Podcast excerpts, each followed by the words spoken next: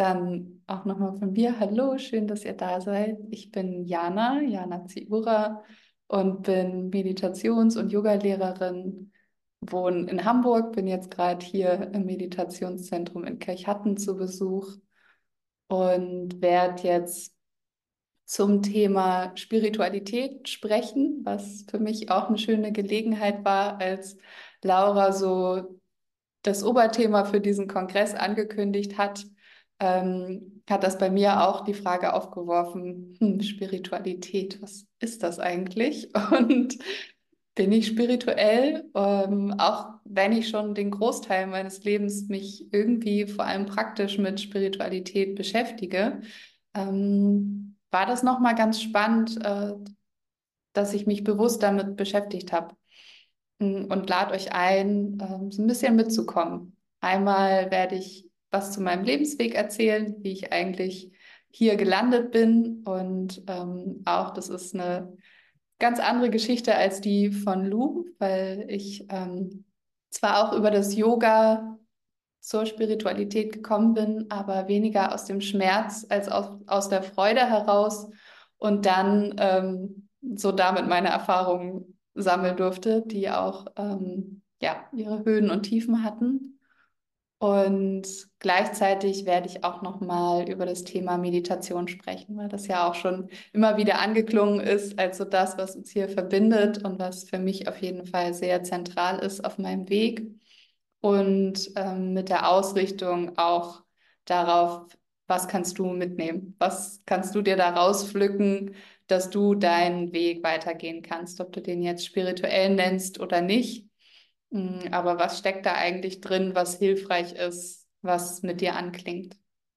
Aber zum Beginn erstmal ein paar Worte zu meinem Weg. Also ich bin, wie gesagt, über das Yoga zu dem ganzen Thema Spiritualität, Meditation gekommen, ohne das speziell zu suchen, sondern ich habe mit 16 angefangen zu tanzen. Ich wollte schon als kleines Mädchen gerne tanzen, war damals nicht so möglich. Ähm, Tanzkost Tanzstunden kosten viel Geld und irgendwie war das nicht so die Option. Und dann mit 16 gab es die Möglichkeit, da gab es ein Studio, da konnte man einmal zahlen und dann egal wie viele Klassen besuchen. Das war mein Ding, das habe ich gemacht. Und bin ab da quasi mit meinem 16. Geburtstag sechs Tage die Woche, drei Stunden am Tag da in diesem Studio gewesen und in diesem bunten Mix an Klassen waren neben den Tanzklassen auch Yoga-Klassen.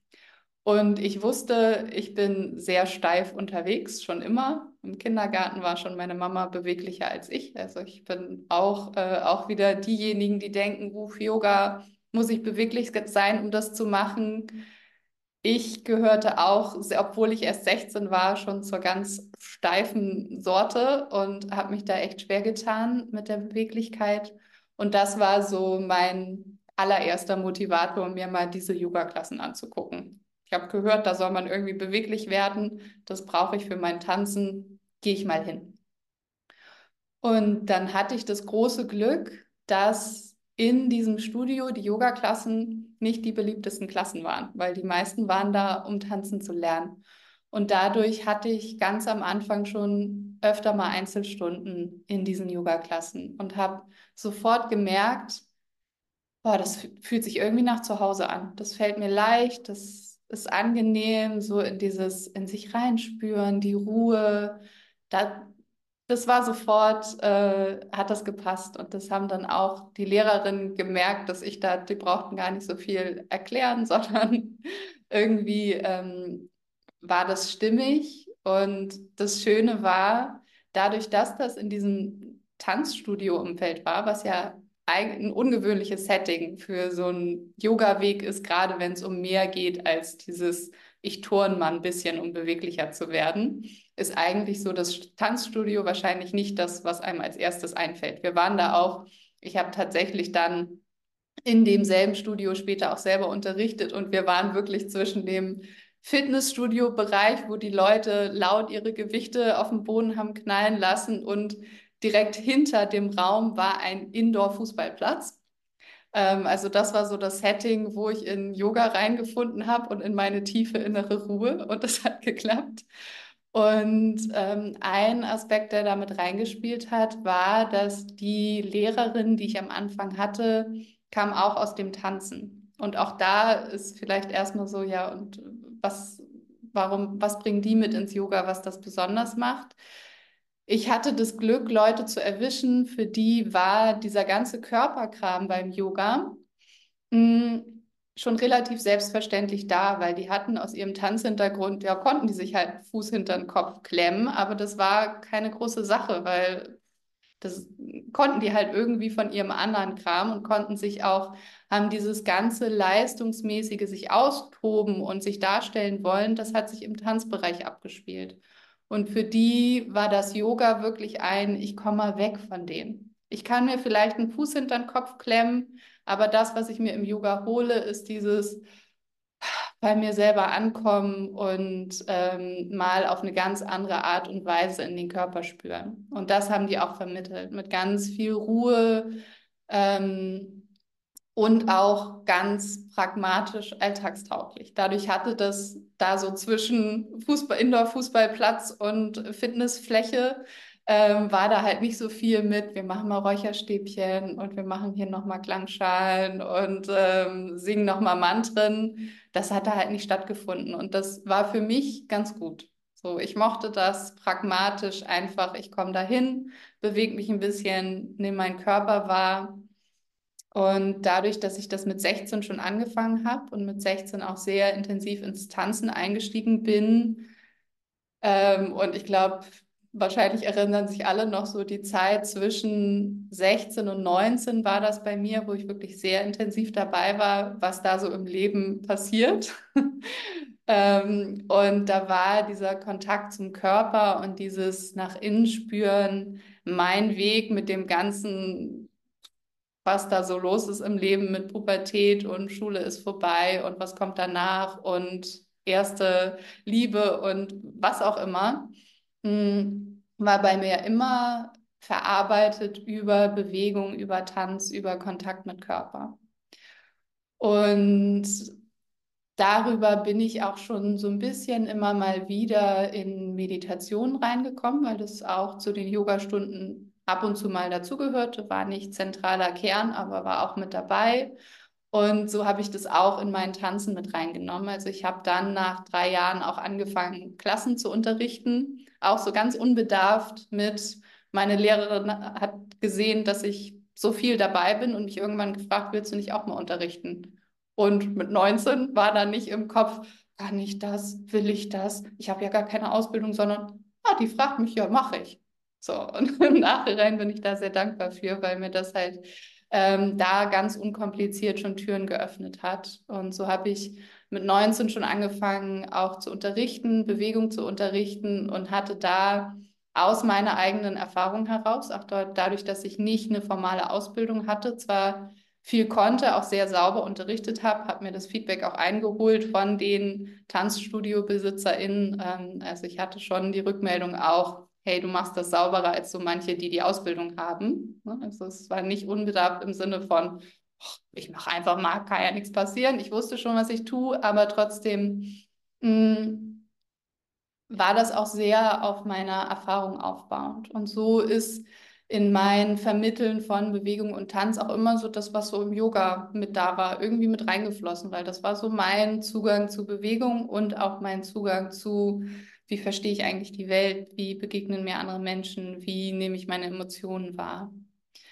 Und gleichzeitig war von Anfang an klar, dieses Ganze mit dem Tanzen und an Yoga, dass, dass ich Yoga hätte beruflich machen können, war, war damals, äh, wäre ich gar nicht drauf gekommen. Also das war irgendwie so keine Option. Ähm, und das mit dem Tanzen, ich hatte viele Freundinnen, die dann in dem Bereich auch beruflich weitergegangen sind, für mich war klar, das ist nicht meins, weil ich war A, ja, dieser steife Mensch, der sich da irgendwie reingebogen hat ins Tanzen, da viel Spaß hatte, aber ehrlich gesagt wenig Talent.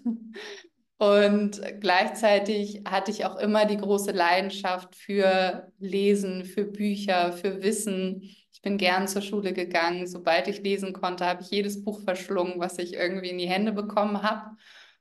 Und das war noch früher da als das Tanzen. Von daher war da auch immer klar, ich werde studieren, ich werde da irgendwie weitergehen und meinen Weg gehen. Und gleichzeitig war das natürlich auch so von Schule zu Hause, allgemeine Erwartung, so das Übliche nach der Schule. Ich habe Abitur gemacht, dann ja, kann ich ja studieren und dann irgendwie einen Job bekommen und sowas wie eine Karriere machen.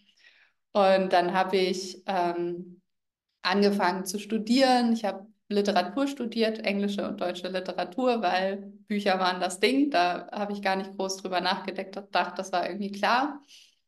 Und wusste auch, dass mit dem Tanzen war ganz nett, aber das werde ich jetzt nicht ewig machen. Und so hat sich das mit der Zeit ergeben, dass ich im Laufe meines Studiums ähm, zwar immer noch meine Tanzkurse gegeben habe, auch immer noch regelmäßig beim Training war, aber das ist so langsam ausgeklungen.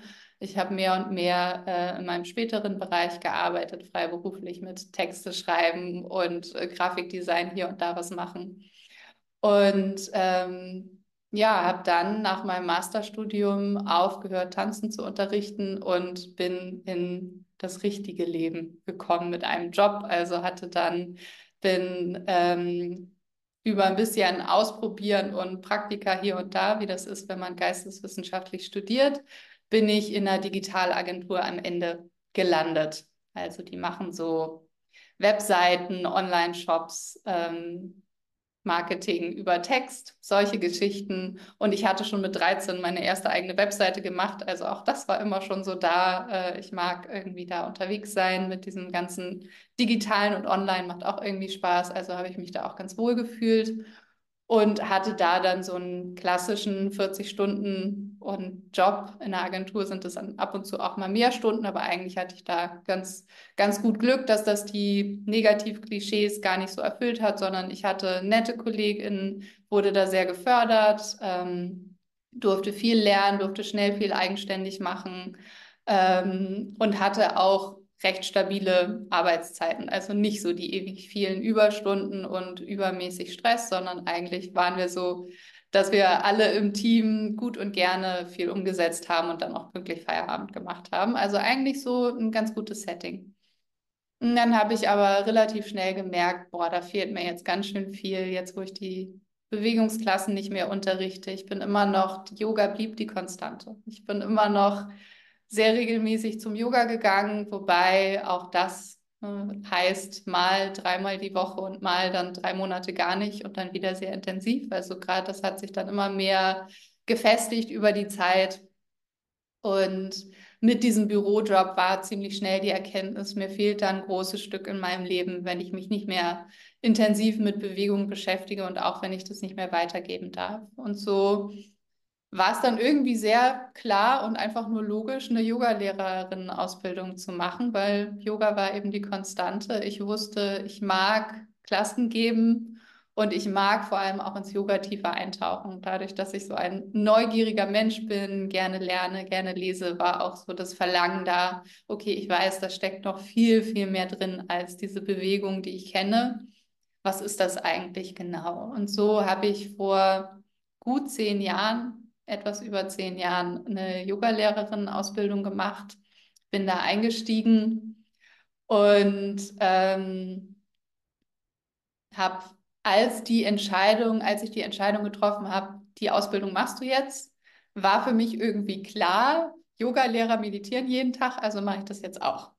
Ich weiß nicht, woher die Idee kam, weil von dem Studio und von der Ausbildung war das keine Ansage, aber für mich war das klar, das, das gehört sich so da, wenn ich das Lehrerin werden möchte, dann gehört das dazu, tiefer einzusteigen, täglich zu meditieren. Und so habe ich es dann auch gemacht. Und so habe ich mich jeden Morgen hingesetzt, ein paar Minuten eine Wechselatmung gemacht und danach zehn Minuten meditiert.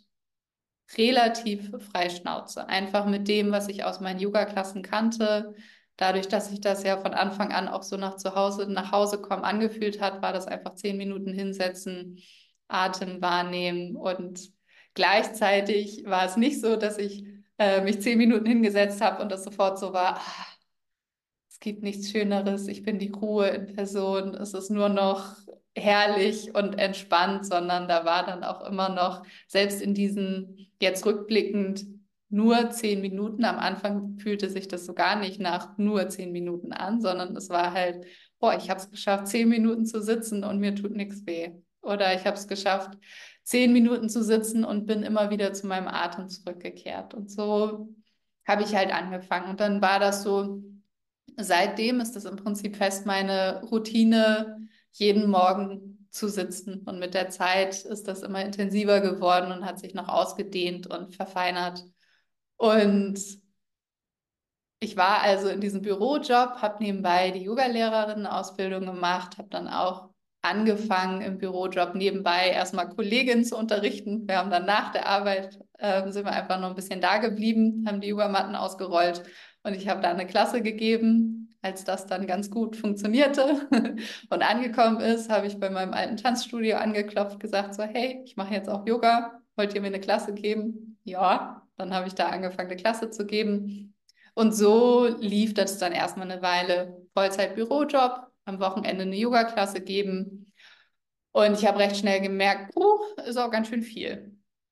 Dann ähm, habe ich bei der Arbeit gefragt, so, hey, hier gibt es Kollegen, die haben eine Vier-Tage-Woche. Das will ich auch.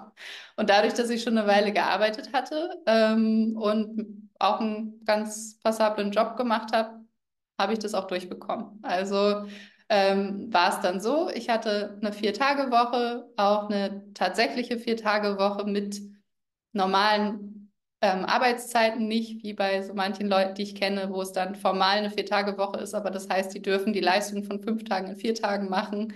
Ähm, nein, ich habe tatsächlich nur vier Tage reguläre Arbeitszeiten gearbeitet, nebenbei meine Yoga-Klassen gegeben. Wunderbar. Und ähm, so hatte ich dann eigentlich ein Setting, was, wenn ich so mir angucke, was so die Empfehlungen sind, wie man ausgeglichen leben kann, ganz gut war. Ich habe sehr regelmäßig Sport gemacht. Ich habe dann auch wieder angefangen, Tanzstunden zu geben, habe Tanzstunden unterrichtet, habe Yoga unterrichtet, habe täglich Yoga und Meditation praktiziert, hatte meine Vier-Tage-Woche in einem netten Team. Ähm, und dann ging es mir aber zunehmend schlechter. Also, huch, jetzt kommt dann ein Symbol, das macht Zoom automatisch. Ähm, aber es passt ganz gut, das Symbol. Mir ging es zunehmend schlechter. Ich war in diesem an sich guten Setting, was vielleicht Leute auch empfehlen würden. Und mir ging es nicht gut. Ähm, ich war in einem anstrengenden Job. Ich habe dann auch zwischendurch nochmal Agenturen gewechselt, auch wieder mit überschaubaren, also Setting ist geblieben, ne? spannende Aufgaben, überschaubare Arbeitszeiten, nette KollegInnen. Und mir ging es immer schlechter. Also nicht mit Schmerzen, sondern einfach wie gefühlt, die Welt wurde halt immer mehr schwarz-weiß. Also das, was ich vorher hatte, die Freude, ähm, die mich zum Yoga gebracht hat und auch die Neugier, das immer weiter lernen, das war irgendwie immer weniger möglich. Gefühlt wurde meine Welt immer kleiner und enger und dann hat mein Körper sich auch gemeldet. Dann hatte ich so Alarmzeichen. Das Alarmzeichen von meinem Körper ist schon von Kindheit an, ich werde dann ohnmächtig. Was nicht schön ist, weil das geht dann schnell.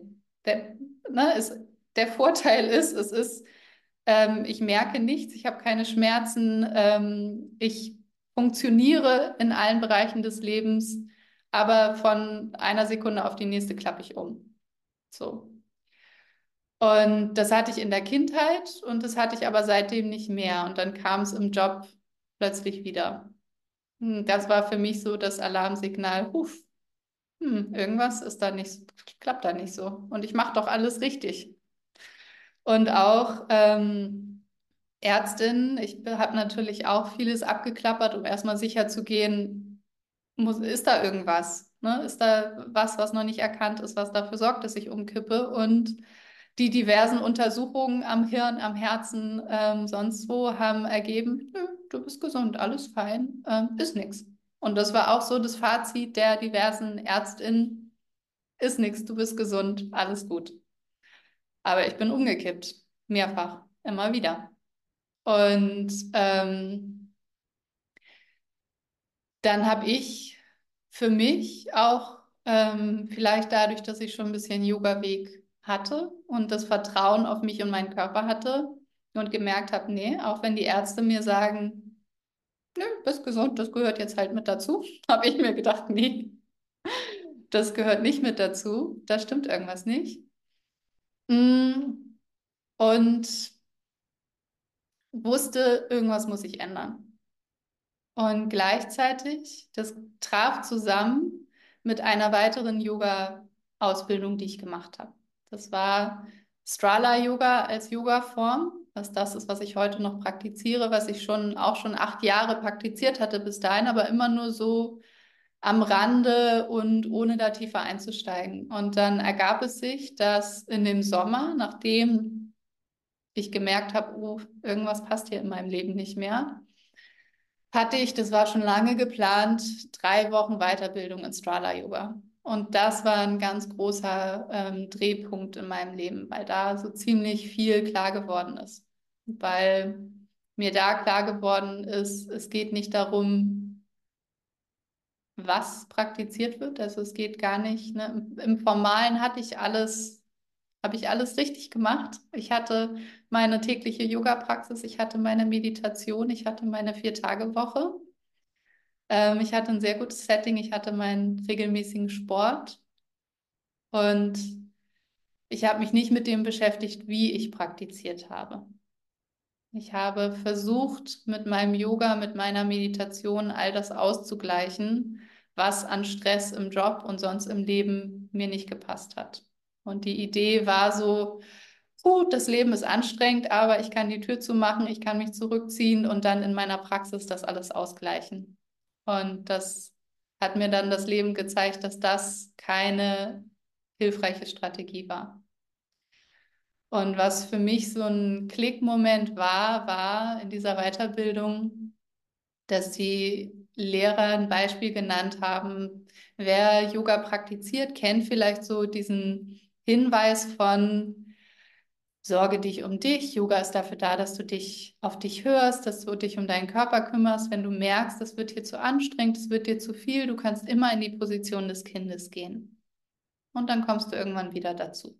Das ist so ein ganz klassischer Hinweis. Position des Kindes ist so auf dem Boden zusammengekauert, so eine ganz ruhige, beruhigende Position.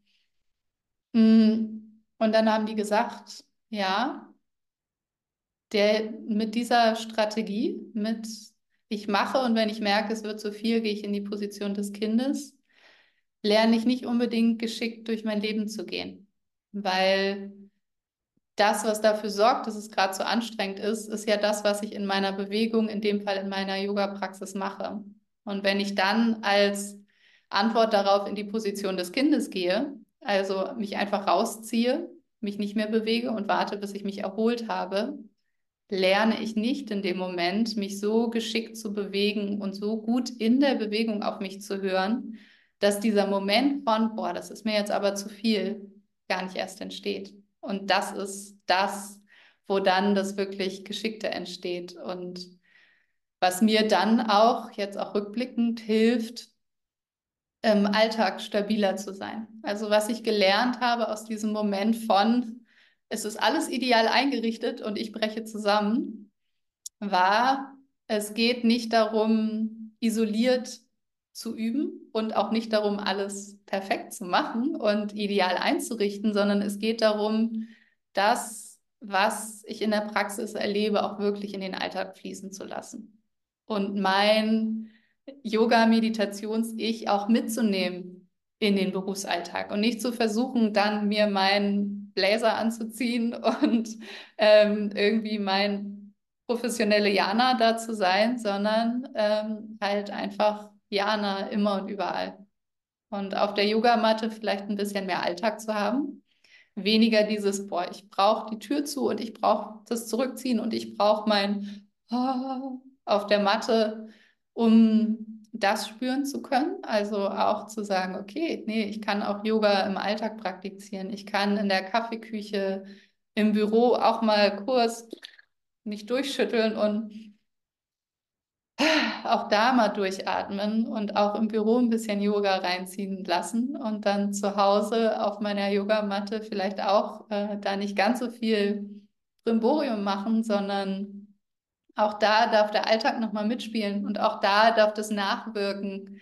Also nicht die Idee von, oh, ich muss mir den Alltag weghalten, um hier in meiner Yoga-Praxis zu sein, sondern, oh, okay, was vom Alltag wirkt eigentlich gerade in mir und was begleitet mich da jetzt gerade auf der Matte und wie kann ich damit umgehen?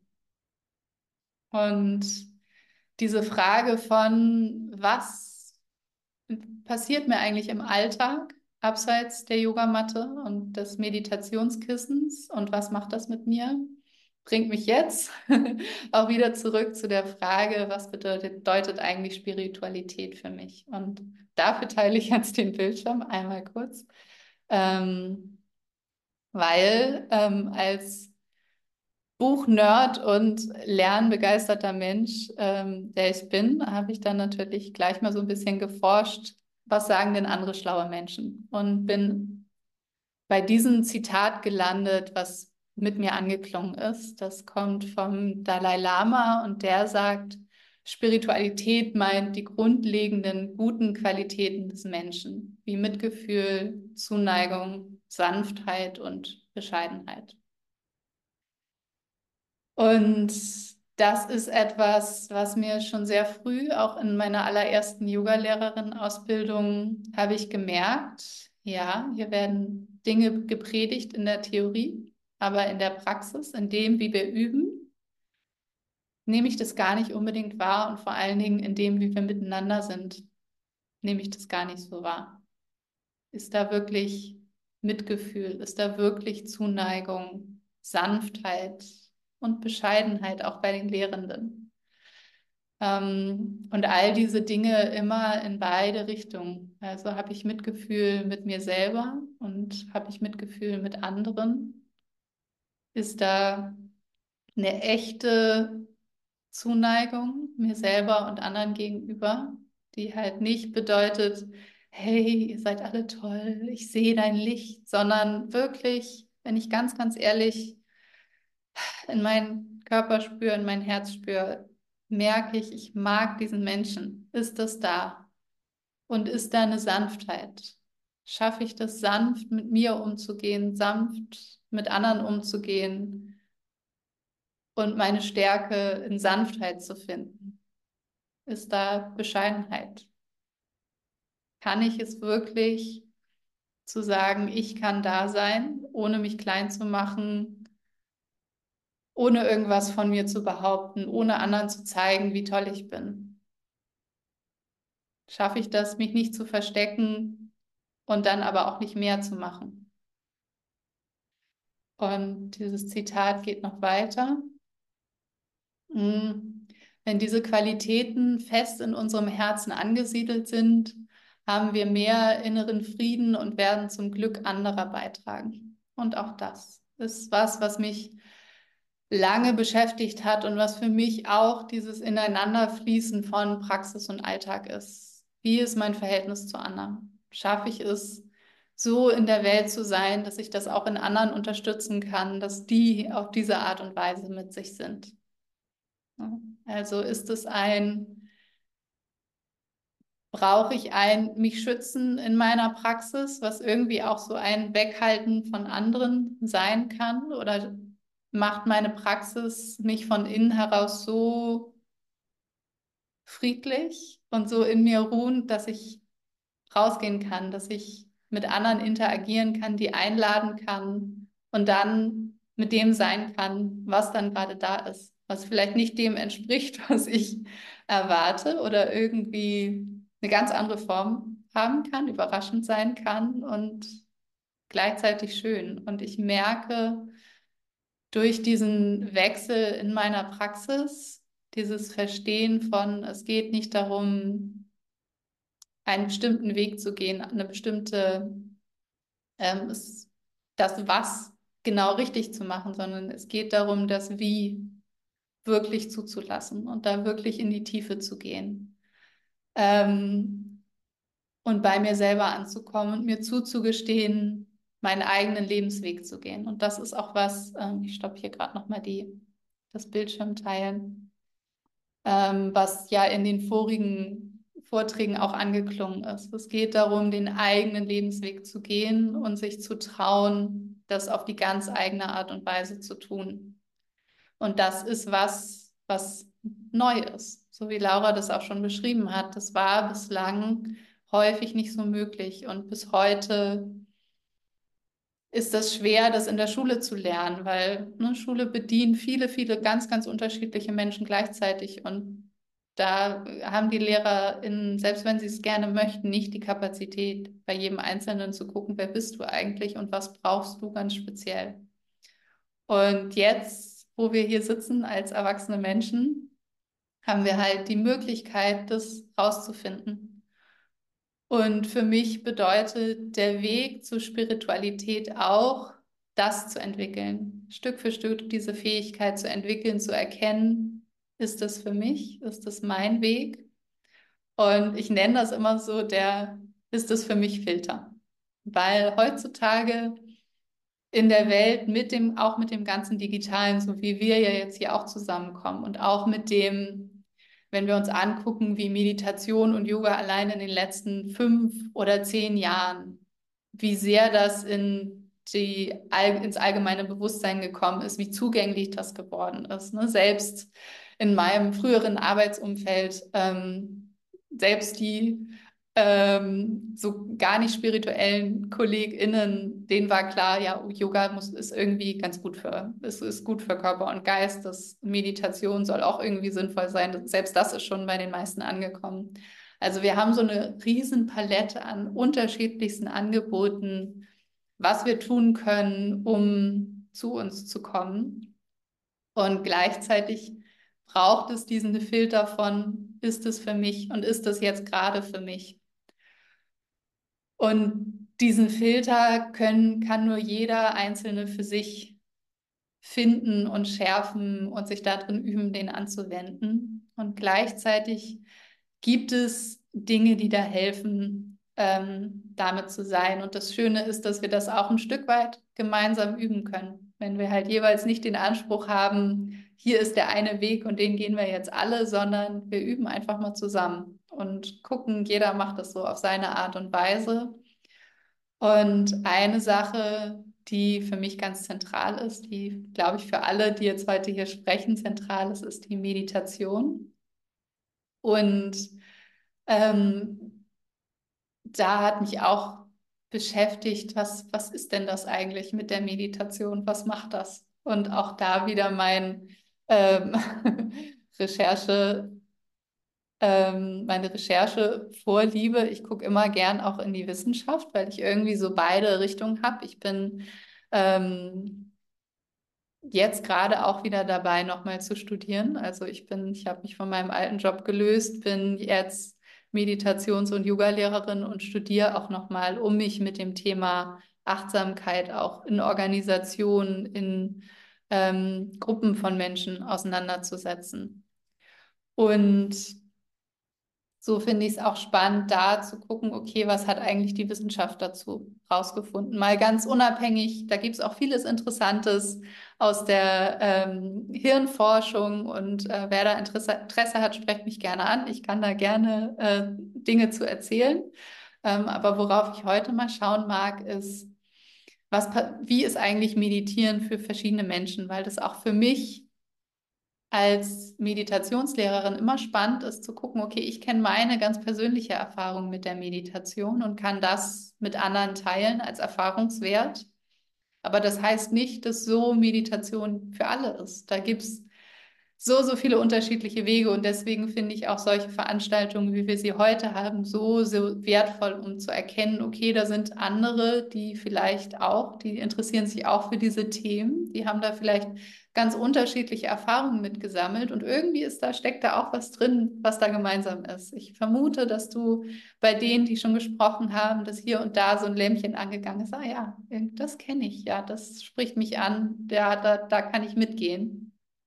Und da gibt es auch so ein bisschen äh, Forschung zu. Also da ist ein Wissenschaftler, der hat ganz, ganz viele Meditierende interviewt. Also Menschen, die schon ähm, sehr intensive Meditationspraxis haben, aber auch einige, die, also von Leuten, die relativ frisch dabei sind zu Leuten, die wirklich seit Jahrzehnten intensivst meditieren und hat so geguckt, was sind da eigentlich so Überschneidungen, lässt sich das irgendwie gruppieren. Und das finde ich ganz spannend, um Eindruck zu bekommen, was kann Meditation sein und was sind da so die Dinge, die sich da vielleicht auch mitentwickeln. Und der hat festgestellt, es gibt so ähm, eine Phase, die Phase der Hindernisse, kommt vielleicht auch dem einen und der anderen bekannt vor. Ich kenne es auf jeden Fall auch noch auch gut, auch bis heute noch. Da ist dann so Unruhe, Langeweile, Motivations- und Konzentrationsprobleme.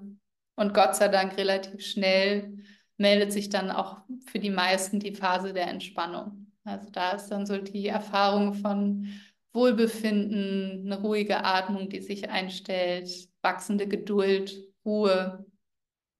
Das ist auch für viele so was, was so zum Einstieg in die Meditation lockt. Also gerade wer das so als Stressbekämpfungsmittel nutzt.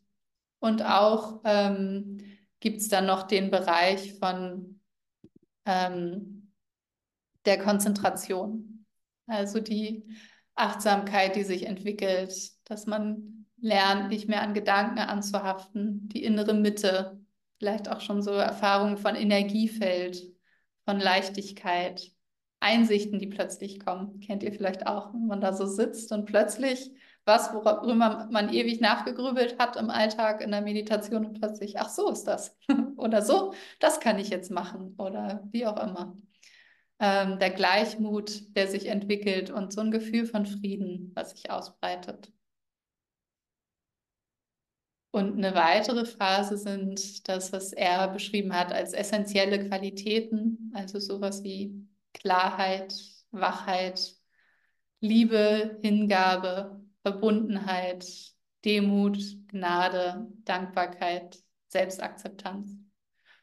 Und da spielt jetzt schon so viel von dem rein, was auch der Dalai Lama da benannt hat mit seiner Definition von Spiritualität. Also irgendwie scheint es so zu sein, dass sich aus der Meditation so ein innerer Zustand entwickelt, aus dem diese Gefühle entstehen. Und dann gibt es auch noch den Bereich der Nicht-Dualität, also Gedankenstille, die Erfahrung von Einssein mit allem. Im Buddhismus wird das auch Leerheit genannt, die Grenzenlosigkeit und die Transzendenz von Subjekt und Objekt. Also wirklich zu erfahren, nicht nur vom Kopf her zu denken, sondern wirklich zu erfahren, dass wir nicht getrennt sind, dass wir nicht von der Welt um uns getrennt sind, sondern dass alles eins ist auf eine Art und Weise. Hm. Und so das als Hintergrund finde ich einen schönen Rahmen auch für die eigene Reise mit der Meditation. Zu merken, okay, das ist irgendwie ein Weg, der einerseits sehr persönlich ist und mich zu mir bringt und andererseits auch was ist, was, was allgemeingültiges hat und was mir hilft, in meinem Alltag anders unterwegs zu sein. Und ich sehe das immer gerne so als, mh, hm, irgendwie ist es ansteckend, was wir machen mit der Meditation. Irgendwie, du kennst es wahrscheinlich auch, dass es Leute in deinem Leben gibt, wo es sich einfach gut anfühlt, bei denen in der Nähe zu sein. So. Also einfach, wo du weißt, boah, wenn ich bei der Person in der Nähe bin, das ist irgendwie, fühle ich mich ein bisschen besser.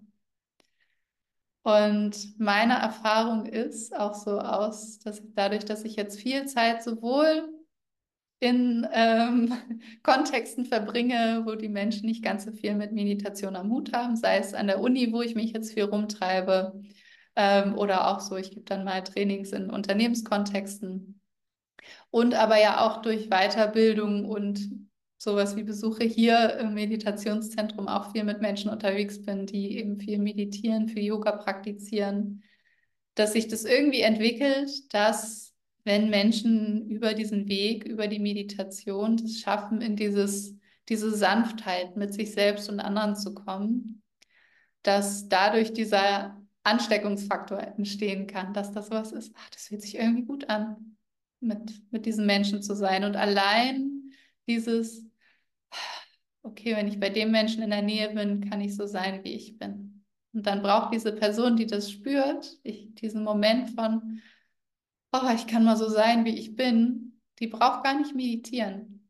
Die hat schon was von der Meditationspraxis von dem anderen. Und dann verschwindet auch dieses, hm, ich kriege es manchmal mit in Gesprächen, gerade weil ich bin auch Dozentin in der Meditationslehrerausbildung. Also ich spreche auch viel mit Menschen, die selber auf dem Weg sind, jetzt äh, Meditationen anleiten zu wollen. Und dann ist da manchmal die Frage, aber ich weiß, da sind diese Menschen in meinem Umfeld, denen wird das richtig gut tun, jetzt zu meditieren. Das sehe ich, das weiß ich. Was mache ich mit denen? Und da ist dann meine Antwort ja gar nicht, ähm, weil jeder geht seinen eigenen Weg und es braucht so dieses innere, diese innere Neugier von so dieses Ziel, ah, da ist was für mich. Und da braucht es gar nicht ein von außen, hier, ich sehe, dir geht's schlecht. Wenn du meditierst, geht's dir besser, sondern es reicht, viel wirkungsvoller ist, wenn du wirklich das in dir findest, diesen Frieden, diese Sanftheit von, ich kann wirklich mit mir sein und ich kann und das heißt nicht, ich bin 24 Stunden am Tag im seligen Glück und ähm, finde alles gut, was ich mache. Gerade was, was Laura angesprochen hat, von ähm, ne, wenn du das Gefühl hast, erleuchtet zu sein, verbring Wochenende mit deiner Familie. So, also das, was wahrscheinlich die allermeisten kennen von in Partnerschaften mit den Eltern, wo auch immer, mit den eigenen Kindern. Plötzlich kommen da Worte raus und Verhaltensweisen, wo du dir denkst, selbst als Mensch, der vermeintlich ähm, sehr bewusst mit sich umgeht und sich so sehr ähm, bei sich fühlt in der Meditation, plötzlich merkt so, uiuiui, äh, was ist denn da passiert? Ui, ja,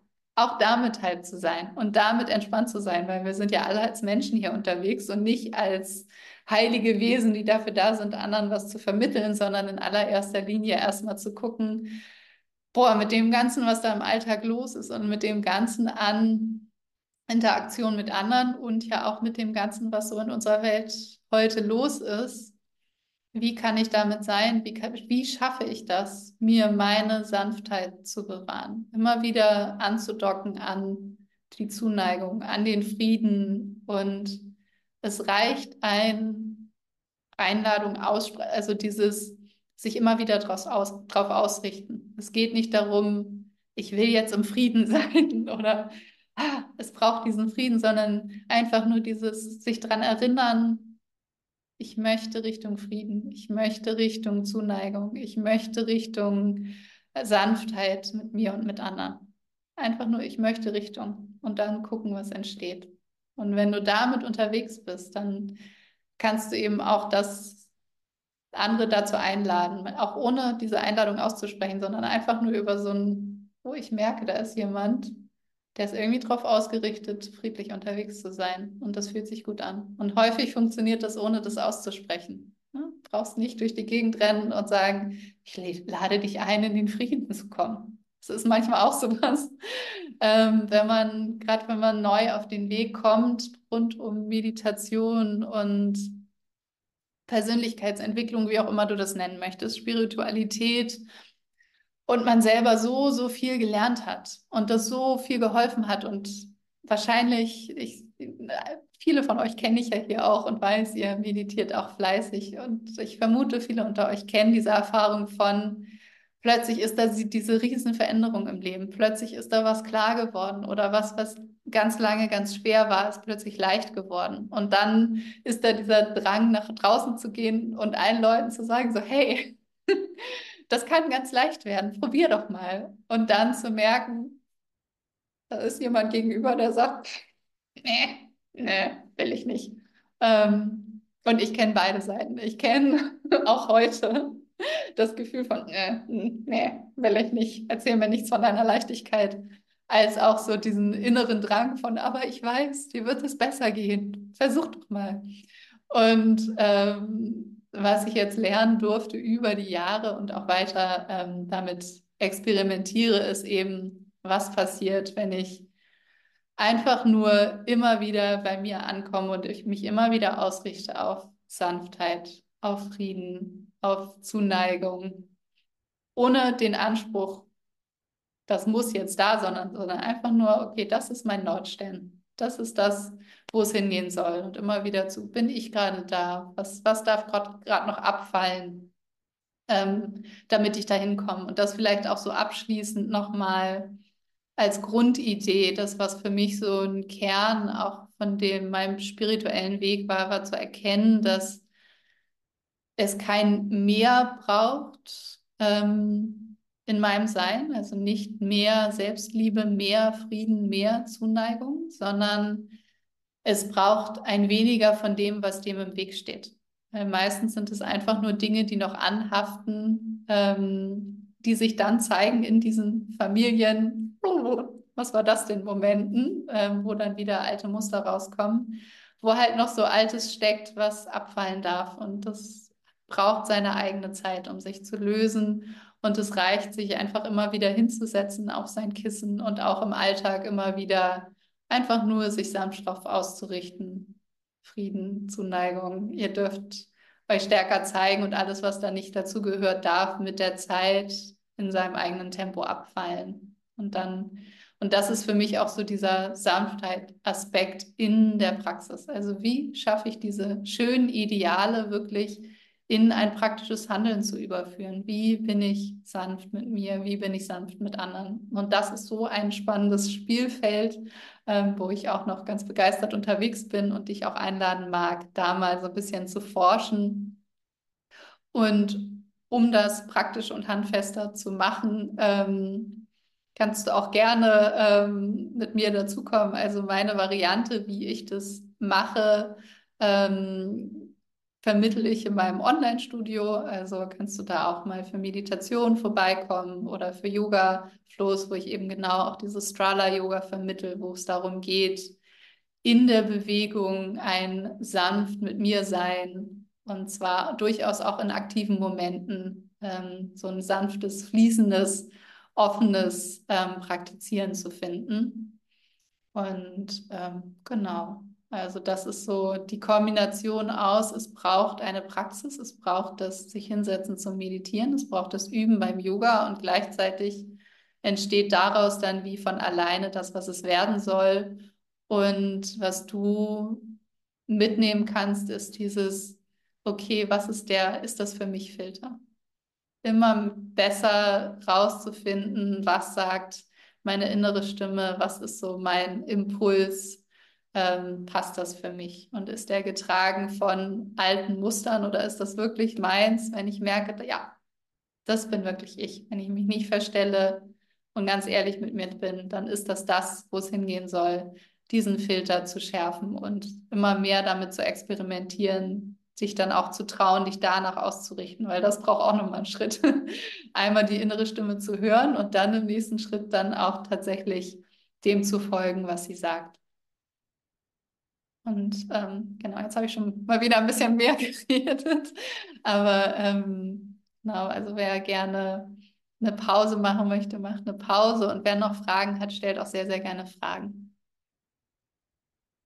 Und auch im Nachgang, ne, wenn es jetzt gerade ein bisschen viel war, ich freue mich auch von euch nochmal zu hören, per E-Mail oder Instagram oder wie auch immer. Also nehmt auch gerne im Nachhinein nochmal Kontakt auf, wenn da noch irgendwie was ist. Ähm, was du fragen oder auch teilen möchtest, gerne auch im Nachgang. Genau, ich kann.